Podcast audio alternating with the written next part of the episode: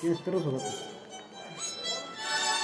Bienvenidos amigos de lectura de libros en vivo, yo soy Kenshin Moe Diamante y comenzamos esta nueva emisión para todos ustedes desde todo el cuadrante de la delegación Iztacalco. Y con nosotros tenemos a nuestro queridísimo Johnny Boy Zárate. Bienvenido Johnny Boy Zárate. ¿Cómo estás el día de hoy? Hola, ¿cómo están? Muy buenos días. Este, aquí a sus órdenes.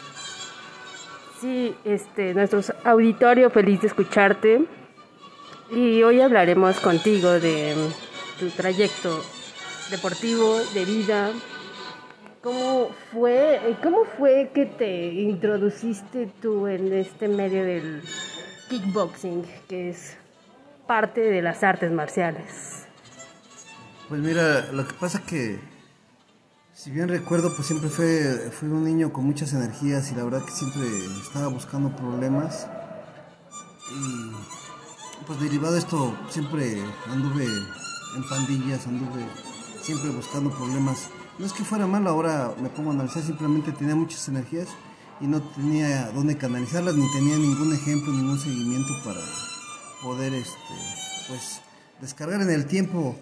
Y en la colonia donde yo viví de niño, pues no había ni parques, ni centros sociales, ningún espacio de recreación para que uno pudiera eh, jugar ahí. Simple, lo único que existía era un campo de fútbol este, llanero y pues eh, ya sabían todo el mundo que iba a ver las broncas porque ya ni peleas eran, todo el mundo salía peleado ahí. O sea, desafortunadamente eh, en ese tiempo pues teníamos un mal concepto del deporte. Todo el mundo pensaba que el deporte es jugar, era tú solamente jugar fútbol y echarse unas caguamas al final del, partido. Pero realmente este pues no es así el deporte, la vida cambió cuando mi vida cambió cuando ingresé al deporte, sobre todo cuando me apasioné con él y, lo tomé al 100%. Ese es cuando cambia mi vida. Wow. ¿Y, y esa pasión, eh, cómo nació? ¿Qué, ¿Qué sentías tú cuando practicabas kickboxing? Pues mira, realmente fue como una inquietud porque recuerdo que vivía en ese tiempo ya en Tijuana, Baja California, y trabajaba en una tienda de electrónica.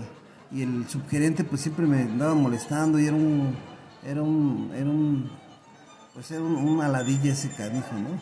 Te hacía bullying. Eh, Pues sí, porque pues se creía el patrón, el dueño, ya sabes que la gente cuando no tiene y luego tiene, pues loco se quiere volver, ¿no? Un día me hartó y le digo, ¿sabes qué? Ya me hartaste, le digo, nos vemos ahí en el Callejón del Travieso. El Callejón del Travieso es muy famoso ahí en Tijuana porque ahí todo, todo mundo remedia sus males, ¿no? Y yo pensé que no iba a llegar, sí llegó. Y este, pues le puse ahí una, una frega, haciendo que era una persona ya mayor. Yo tenía 14, 15 años, él ya tenía como, no sé, unos 30 años, ¿no? Wow. Y él era más alto que yo, más fuerte, yo pues, era un niño. Aún así pues lo, lo bailé, ya la experiencia callejera que tenía uno. ¿no? ¿Y, ¿Y tú cómo lo viste en ese momento? No, ¿En pues yo, yo la verdad que nunca, nunca reparé en tamaño ni en estatura, o sea, siempre, pues, siempre he creído que va a pasar lo que tenga que pasar. ¿Cómo, ¿no? cómo, fue, ¿Cómo fue la pelea así detalladamente? No, pues lo boxeé, lo boxeé, no supo ni meter las manos y, y lo derribé varias veces, ¿no? Se volvió a levantar, pero pues, lo vo- volvió a boxear, pero no es porque supiera boxear, simplemente pues era ya la, la maña callejera que tenía durante tantos años, ¿no? Desde, desde el kinder me acuerdo que me peleaba en la calle. Y ahí, este, al otro día pues, llegué a la oficina, estaba el gerente, se me queda viendo de arriba abajo. Y dije, no, pues ya me van a correr, ¿no? Y me dice, a ver, este, vente, acompáñame. Me dije, no, pues ya valió. Y veo que me invita ahí a un lugar donde daban desayunos rápidos. Y me dice, pide lo que quieras, ya pedí unos huevillos ahí con jamón. Y me dice, "Las- no, pero no traes nada. Dice, pues, ¿con qué le pegué? Le digo, pues con las manos. Dice, ¿ya viste cómo lo dejaste? Le digo, no, pues no, no me di cuenta. ¿no?". Y este, dice, no, pues no se puede ni levantar. Dice, le dejaste los dos ojos morados, le rompiste la boca, la nariz. Le dije, ¿qué ya me va a correr? Me dice, no, no, te, tengo, te, te estoy previando, me dice el. Dice, ya se lo tenía Eh, merecido. sí, este, el asesí dice que él también le cae muy mal porque seguido iba de chismoso ahí con el dueño de la tienda y lo ponía mal, pero pues don Rubén ya tenía... Yo, por ese señor Rubén yo conocía a Carlos Santana, el guitarrista. Eran amigos. Wow. Este, ya te imaginas de qué tiempo era Rubén, ¿no? Y también rockero el señor, ¿no? Pero este, y de ahí me tomó mucho aprecio, porque dice que nunca nadie le había puesto los, Pues yo pensé que iban a correr, no, al contrario, al poquito tiempo ya me ascendieron de puesto y me Para subieron el darle un alto. Este, y, y nunca más se volvió a meter conmigo este tipo. Que, Este, que fue que lo y le y, y don Rubén me "Conmigo dice, oye, topas". pues eres bueno para boxear. Dice, ¿por qué no, por qué no lo tomas profesionalmente? Yo, no, pues, pues eh, esas simples palabras que me dijo el señor Rubén se quedaron en mi sistema. Y cuando vi un gimnasio allí en Tijuana y pude inscribirme, pues este, de ahí lo empecé a tomar. Yo recuerdo que estaban en boxeo, pero como no había este, por rivales del peso, casi en ese tiempo pues, los rivales eran 50 kilos, 60 kilos. En aquel tiempo ya andaba como en 75, 80. Ya había ganado el Mr. Frontera de fisicocultivi- fisicoconstructivismo. Y este. O, o sea que te dedicabas al gym, le dabas. Pues sí, o sea, hasta eso no, no crees que. eh, ya cuando estaba en Tijuana, pues no era vago, tenía que trabajar. Y recuerdo que nos daban tres horas de comida ahí en la tienda. Pues resulta que, pues esas tres horas yo me iba al gimnasio a hacer pesas. Y ya tenía pues dos años trabajando ahí. Y pues sí, me cambié el cuerpo, me cambié el físico. Esas dos horas que, que, pues que esas tres horas que nos daban de comer, pues las ocupaba haciendo ejercicio. Recuerdo que antes de eso, pues iba a comer, me acuerdo que comía refrescos y galletas. Yo que por eso me marqué tanto, porque pues, la falta de comida, pero tenía muchísimas energías. Y realmente, este, pues está uno joven, ¿no? No, este, no, no, no, esca- no, no escatima, no escatima uno cosa, ¿no? Sobre todo, pues, este, pues, la, la alimentación que es lo primordial, realmente no, no, no tiene el conocimiento para llevarlo. Este, hoy, ya que estoy más grande y he vivido mucho y he tomado muchos cursos de nutrición, pienso que si hubiera tenido la alimentación correcta ese tiempo, yo creo que hubiera hecho maravillas en el deporte. Porque muchas de las veces que me subía a pelear, pues me subía hasta sin comer por, por el tiempo, porque tenía que trabajar. Hay muchos boxeadores y peleadores que se dedican a esto, pero pues yo no podía, tenía que trabajar o, o dedicarme al deporte y combiné los dos. Y pues comía lo que podía realmente. O sea que tú desde muy joven te has dedicado a laborar y no fuiste esos niños que privilegiados de tener el apoyo de sus padres. Eh, Bueno, el apoyo de los padres sí lo tuve, lo que pasa es que me fui desde la casa desde los 12 años. Recuerdo que reprobé una materia en la secundaria o dos, no recuerdo. Y mi padre estaba en el hospital enfermo, mi madre cuidándolo. Y yo que le dijo mi madre, pienso, ¿no? Nunca me lo dijeron, pero yo, yo deduzco esa situación. Que le dijo al más grande que me pusiera un correctivo, ¿no? Pero este canijo me puso la golpiza de mi vida. Yo, no- yo recuerdo que me pegó con un fuete de caballo y me dejó de pegar porque mi hermana se metió, pero tardé más de cinco días en poder ir al baño. Recuerdo que mi hermana me llevaba una cubeta de plástico para que orinara porque no me podía ni mover de esa golpiza que me puso. Ya cuando me pude recuperar y estuve más fuerte, pues hice una maleta pequeña de ropa y la verdad pues me fui de la casa. Pues ya qué hacía ahí, ¿no? O sea, el hermano que más estimaba y más quería se pasó de listo conmigo. Y yo ahora que estoy más grande, pues la verdad pienso que, que sí se pasó de pendejo porque este, pues, yo tenía 12 años, él ya era grande, ya iba en la universidad, o sea, este, la fuerza que se compara, yo hoy comparo mi fuerza a la de mi hija de 12 años y, y no, no, no es nada comparable, ¿no? Por supuesto que no. A lo mejor me peleaba con gente poquito más grande que yo y eso, pero a fin de cuentas pues teníamos las mismas condiciones, pero pues ya la fuerza de un hombre maduro con experiencia pues no, no se compara, ¿no? Eso fue lo que marcó tu, tu línea de punto de partida. Sí, realmente sí, pero este, antes de eso ya había corrido el Maratón Internacional de la Ciudad de México. Un año atrás lo intenté y no llegué. Recuerdo que el segundo año me esforcé, llegué casi que a las 4 de la tarde. Pues imagínate, iba a cumplir 12 años. Este, y me tocó todavía una medalla que se llama medalla de consolación y la cual todavía conservo. Mi madre muchos años la guardó, ahora que ya no está, la encontré y la tengo entre mis cosas. Y la verdad ya es un tesoro muy preciado porque recuerdo el esfuerzo enorme. O sea, yo nunca vi ningún niño corriendo el maratón de la Ciudad de México, puro adulto, puro, pura gente mayor. Eras el único adolescente. Sí, y cuando la gente me veía pasar, recuerdo que traía una camisa que decía limpia y todos me gritaban, no, limpia, limpia, porque obviamente pues no sabía que tenías que registrar, no tenía número, yo no sabía que tampoco tenías que poner, simplemente fui un corredor libre, y aún así, al final de la meta, hice un sprint de 200 metros, y ahí estaban algunos de los responsables de los organizadores, y recuerdo que me mandaron la medalla de consolación por el esfuerzo que hice. Este, y son, son, son cosas que, que uno tesora al tiempo, ¿no? Que En- en, marcan ese tu tiempo vida. fueron como unos a día, porque el año anterior pues, no llegué del cansancio y del esfuerzo. Pero pues este, y ahí pues descubrí sin, sin nadie decírmelo, realmente descubrí que mi vida ha sido unos a día, porque cuando no puedo lograr algo, me aferro tanto hasta que lo tengo.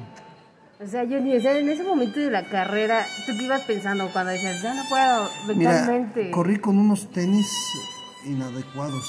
Corrí con un, la primera vez con un pantalón de mezclilla que me había rozado las piernas.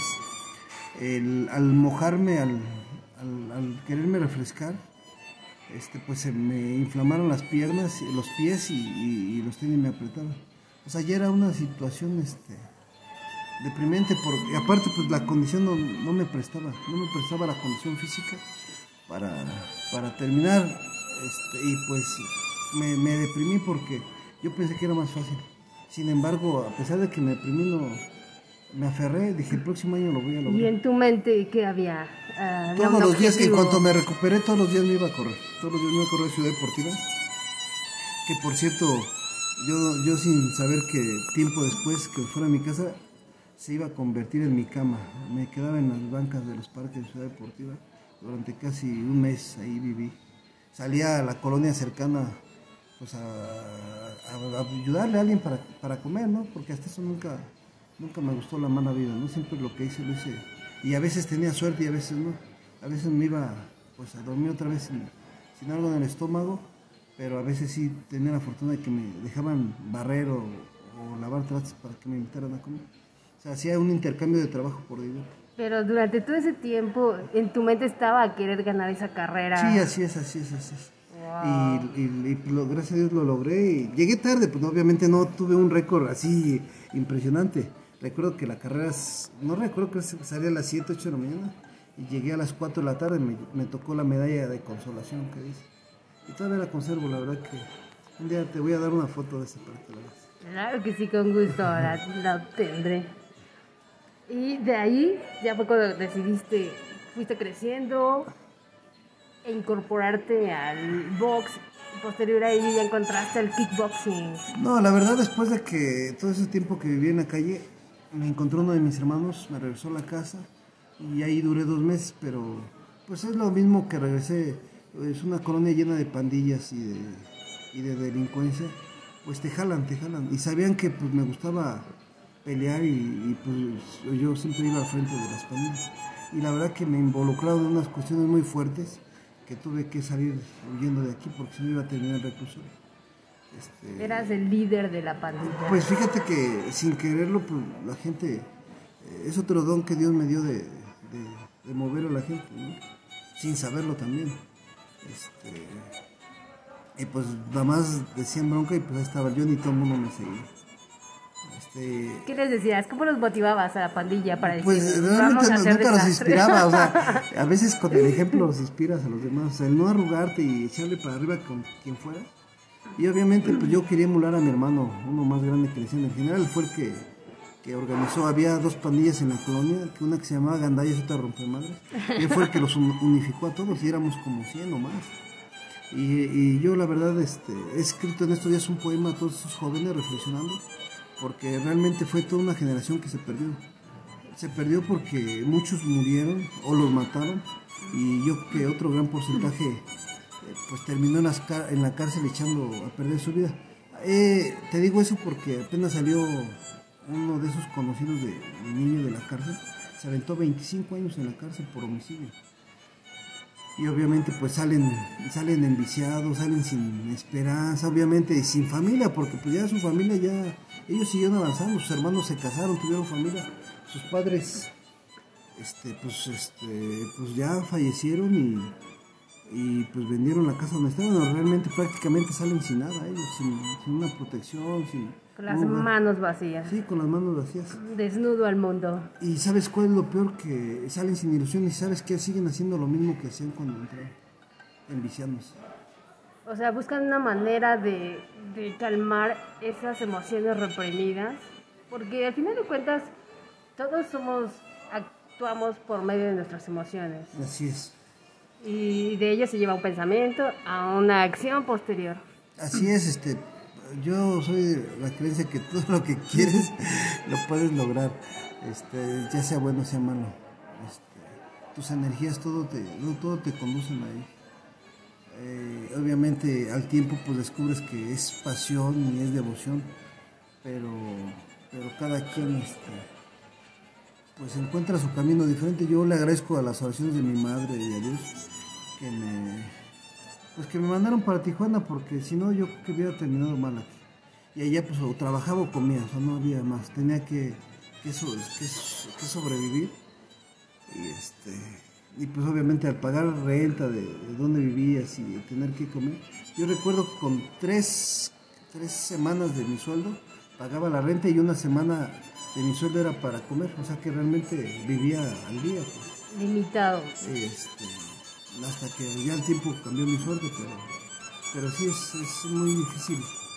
Este, casi el, el 80% de la población de Tijuana vive así. La mayoría de la gente que se va de otros estados trabaja en maquiladoras, en tiendas que te roban todo el día, porque es un robo, la verdad, te roban todo el día y te pagan el sueldo mínimo. Una explotación es laboral. Una explotación laboral completamente. Y obviamente pues se van allá, pues por lo menos eso tienen trabajo, porque en sus estados, en sus municipios, ni siquiera es encontrar un trabajo. Exacto. Y ya la gente se queda a hacer sus vidas ahí. Y sé que muchos encuentran pareja y entre el sueldo de los dos, pues se compensan y, llegan a, ser un poquito mejor. Es, es, lo que yo veía de algunos amigos, ¿no? Ya no se veían tan apretados viviendo solos, o muchos rentan departamentos entre cuatro o cinco, que la verdad es un... Mm, pues imagínate estar conviviendo con gente que no conoces y cada quien con sus malas costumbres o no. Tú si estás acostumbrado a la limpieza, pues te acostumbras a la limpieza, pero si te encuentras con un compañero que le gusta pues no hacer sus eh, obligaciones, desorden. Pues es, un, es, un, es, un, es unas circunstancias difíciles, ¿no? O sea, cosas como esas viví, este, gracias a Dios ya hoy no pasó eso, pero todo eso te va sirviendo, te va forjando en el camino. Son experiencias que te hacen fuerte como persona. Eh, sí, como lo, todo lo quieras tomar, ¿eh? Sí. Hay gente que de plano termina en la pobreza, ya mal, enfermos, es que si tú sabes que un, decir no es la marca ni el comercial, ¿no? Si sabes que ese refresco de coca te ocasiona este, enfermedades crónico-degenerativas y lo sigues tomando, pues ya cada quien, ¿no? Yo no le digo que no lo prueben, pero pues ya tomarlo como, como agua, o sea, y hay gente que sí lo toma y ve el resultado. Estamos en una población este, obesa, ya somos el primer país a nivel mundial en, en, este, en sobrepeso infantil somos el segundo o tercer país a nivel mundial con enfermedades crónico-degenerativas. Por falta de conciencia y cultura de alimentación. Así es, lo que pasa es que también he hecho un análisis. Pues sí, la mamá, con, este, la abuela eh, cocinaba con manteca y, la hija enseñó a cocinar con manteca eh, o con grasas saturadas, pues también la hija y los nietos siguen esas costumbres. ¿Y qué pasa? Pues este, ahí es donde eh, se reduce la, la, población, ¿no? Porque pues todos mueren a, temprana edad este, pues, por las circunstancias de las enfermedades crónico-degenerativas. Son patrones que se vienen heredando de generación en generación. Exacto. Y, está padre eso, eh, de tomar, cuando ya tomas conciencia de tu alimentación, no importa la edad que sea, porque al final de cuentas las células se van regenerando. No, sí es muy importante desde que es como una disciplina, si de pequeño aprendes a comer sano, pues toda la vida lo vas a estar haciendo. Sabes, sabes que no tienes que comer barbacoa, sabes que no tienes que comer eh, pollo este, con el pellejo, o sea, sabes que tienes que comer más asado, más a vapor, porque eh, me han pasado, yo también he comido mal, ¿no? Por necesidad, pero cuando tengo, hoy que me cuido mi alimentación, paso por algún puesto y mi olfato detecta el olor a grasa y me da asco. Este, y normalmente la gente pues, lo, huele como grasa normal. O sea, es, es la pequeña Algo atractivo para su gusto. Sí, así es, dicen, qué rico. Y mi cuerpo, sin embargo, pues, como ya no está acostumbrado a la grasa, lo rechaza completamente. Y está padre eso. Bueno, y volviendo al tema de eh, del kickboxing, ya cuando te volviste peleador de kickboxing, disfrutabas tus las peleas que... Pues mira, yo lo hacía por osadía, por medirme. Entrenaba duro para medirme con los mejores nunca lo hice por el dinero, ni sabía que me iba a retribuir a los años. Simplemente pues eh, me apasionó, me apasionó. O sea, el, el, el, ganar, el ganar era lo todo para mí en ese tiempo. Este, ya al tiempo, pues también tuve fracasos que fueron los que me enseñaron. Pero fue pues, por no entrenar, por confiarme que ya le había ganado y el otro rival se preparó a conciencia. ¿no? Por eso ese, ese, ese dicho que tengo, ¿no? cuando tú estás descansando, tu rival está entrenando. Fíjate, y es algo bien curioso que nos da, o que se puede decir, eh, practicas tanto una cierta técnica o serie de entrenamientos para el momento de combate. Y llegando el momento de combate, todo funciona tan diferente. Sí, definitivamente. o sea, te olvidas de, la de todo lo que practicaste y terminas haciendo otras cosas. Pues realmente tiras lo que has practicado, te sale inconscientemente los sopes, los ganchos, las patadas frontales. Pero sí es importante la práctica y el entrenamiento, o sea, es fundamental. Este, realmente la táctica técnica que habías planeado no te funciona porque el rival o cambió de guardia o, está, está, está jugando contigo arriba del ring. Pero pues de que es fundamental practicarlo un millón de veces es fundamental. ¿Tú consideras esto como un juego de ajedrez sobre el ring? ¿O un juego de estrategia? Bueno, porque un juego de ajedrez es un juego de estrategia, de, de inteligencia. Pues yo pienso que más bien es de, de, de, preparación, porque si no traes condición física, pues el rival, si está bien preparado, por mucho que sepas boxear o, o, pegues muy duro, pues te va a vencer, te va a vencer en la condición física. ¿Y cuántas horas entrenabas para una pelea? Pues mira, como te digo, yo tuve un entrenador empírico que aprendió otro entrenador empírico. Yo fui aprendiendo y adquiriendo sabiduría a través del tiempo y las derrotas, ¿no? Pero ya de las últimas peleas, pues recuerdo que los últimos 10 años me paraba temprano a, a, correr, de ahí me iba a boxear y de, al final terminaba en las pesas. De las 7 de la mañana que me paraba a correr, venía terminando a las 3 de la tarde toda mi preparación. Obviamente hacía mis comidas entre una rutina y otra. Está padrísimo. Y de ahí ya dijiste, yo quiero dar clases de kickboxing. Pues no, realmente, pues eh, la necesidad me orilló a, a, empezar a montar un gimnasio de pesas y ahí pues este, como ya me daba dificultades para trasladarme a boxear, empecé a poner mi gimnasio también de kickboxing y pesas. Este, siempre me ha gustado hacer pesas desde niño, fue lo primero que empecé después de correr y hasta la fecha lo sigo haciendo. Ahora dejé de boxear, pero sí practico de vez en cuando, pero ya le doy más prioridad a las pesas. Wow. ¿Y si en el futuro si sí quieres seguir este, peleando sobre pues, el ring? Pues no, ya, ya, ya, pasé una etapa de mi vida. Sí, me gustaría hacerme una última pelea. Dice por ahí un dicho que todo campeón tiene derecho a una última pelea. Claro que pero, sí. Pero ya no quedé también de las piernas. Pues me aventé 89 combates profesionales. Tuve 56 eh, eh, ganadas por nocaut y también tuve 7 derrotas, que fueron las que más aprendí. Wow, Johnny. Bueno, y respecto a este cambio y la llegada de la pandemia a nuestro país y a nivel mundial, ¿tú cómo lo has tomado? Pues mira, como toda la gente nos ha venido a afectar nuestra vida cotidiana, yo tuve COVID en el mes de septiembre y la verdad estuve muy grave. Siento que sobresalí por la condición física que traía, me estaba preparando para subirme al Mister México. Me encontré en buen estado de salud y excelente condición física. Y siento que me ayudó muchísimo esa situación, pero he visto otros amigos caer por esta enfermedad, o sea, es terrible la enfermedad, sobre todo pues porque fumaban, tomaban, pues, tenían un exceso de sobrepeso y por ahí he escuchado a muchos médicos y me he informado que a la gente que más les informa, eh, este, les afecta esa enfermedad, precisamente son las gentes que sufren de enfermedades crónico-degenerativas y sobre todo de obesidad y gente que fuma, ¿no? son a los que más les afecta esta, esta enfermedad.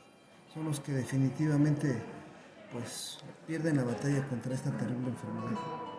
O sea que no hay más que seguirse cuidando mientras llegan las vacunas. Pues mira, las vacunas ya llegaron, pero pues imagínate, para mí esta pandemia es el negocio del siglo. Imagínate cada país y, México, no tengo bien el dato, pero somos 120 millones de mexicanos imagínate pagar 120 millones de vacunas porque todo el mundo se va a vacunar. Ahora multiplícalo por cada país, ¿no? Este, ese es el negociazo del, del, siglo. a ver en 100 años qué les ocurre, ¿no? Estaba estudiando un poquito, informarme exactamente hace 100 años ocurrió una pandemia que fue la, la fiebre española, que acabó casi con un cuarto de la población europea. Ahorita yo creo que pues lo vamos a sobrepasar porque aparte de eso, la gente que enfermó, que logró salir, pues ha quedado con muchísimas secuelas, sobre todo la gente mayor. Y obviamente pues ya no la están pasando bien. Así que si no se fueron en la pandemia, pues esas secuelas le van a venir afectando el tiempo. Claro. Yo he pedido gente llegada a mí, gente, gente que estimaba y la verdad sí, sí afecta muchísimo, sí afecta muchísimo.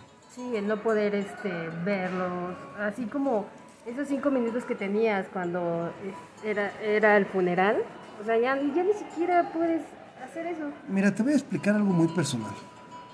En la política mexicana, eh, siempre cuando quieren taparle el ojo, como vulgarmente se dice al macho, mandan una comisión investigadora. Por ejemplo, en el caso de Ayotzinapa mandaron una, comisión investigadora del Senado y otra comisión investigadora este, de, la policía y cosas como este, ¿no? Total que todos, ah, también un caso muy famoso del caso Luis Donaldo Colosio, ¿no? Hubo varios comisionados para la investigación de la verdad, cosas como es, y al final todos terminaron en el mismo, en el mismo dicho, ¿no? Que por qué fue, por qué murió, por qué pasó esto. Y ya con eso le dan carpetazo, cierran el expediente dentro del marco legal y terminan con esto. Ahora veo que mandaron una comisión a, Wuhan, China, para investigar, ¿no? Y ya el gobierno le está facilitando pues toda la información después de un año.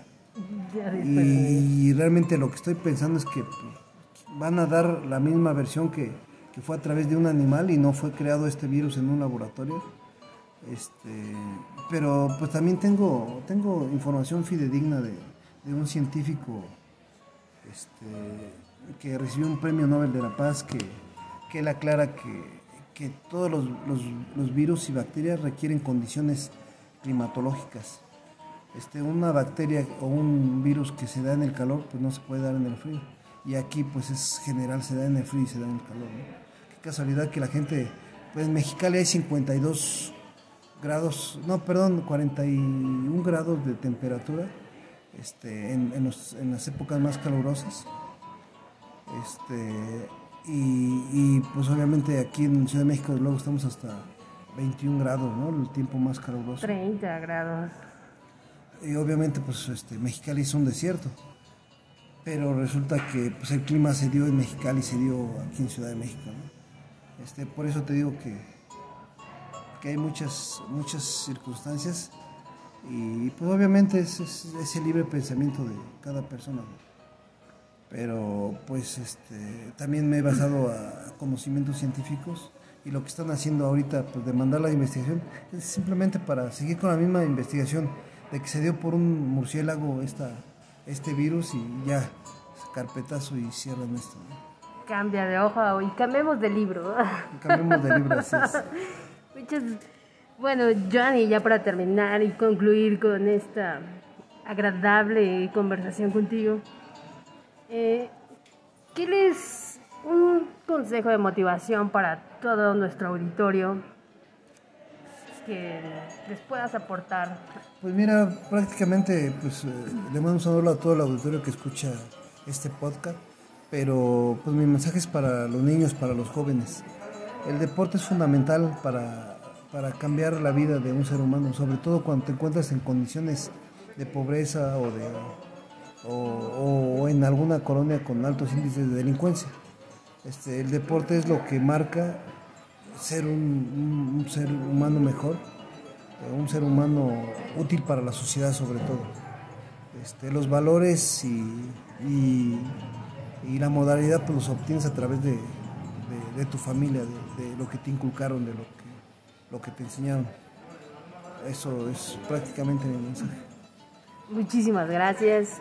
Y bueno, queridísimo auditorio, hasta aquí dejamos este podcast con nuestro campeón Johnny Boy Zaraten. Hasta pronto, que tengan un excelente día, tarde, noche, sea cual fuera la hora que lo escuchen. Hasta pronto.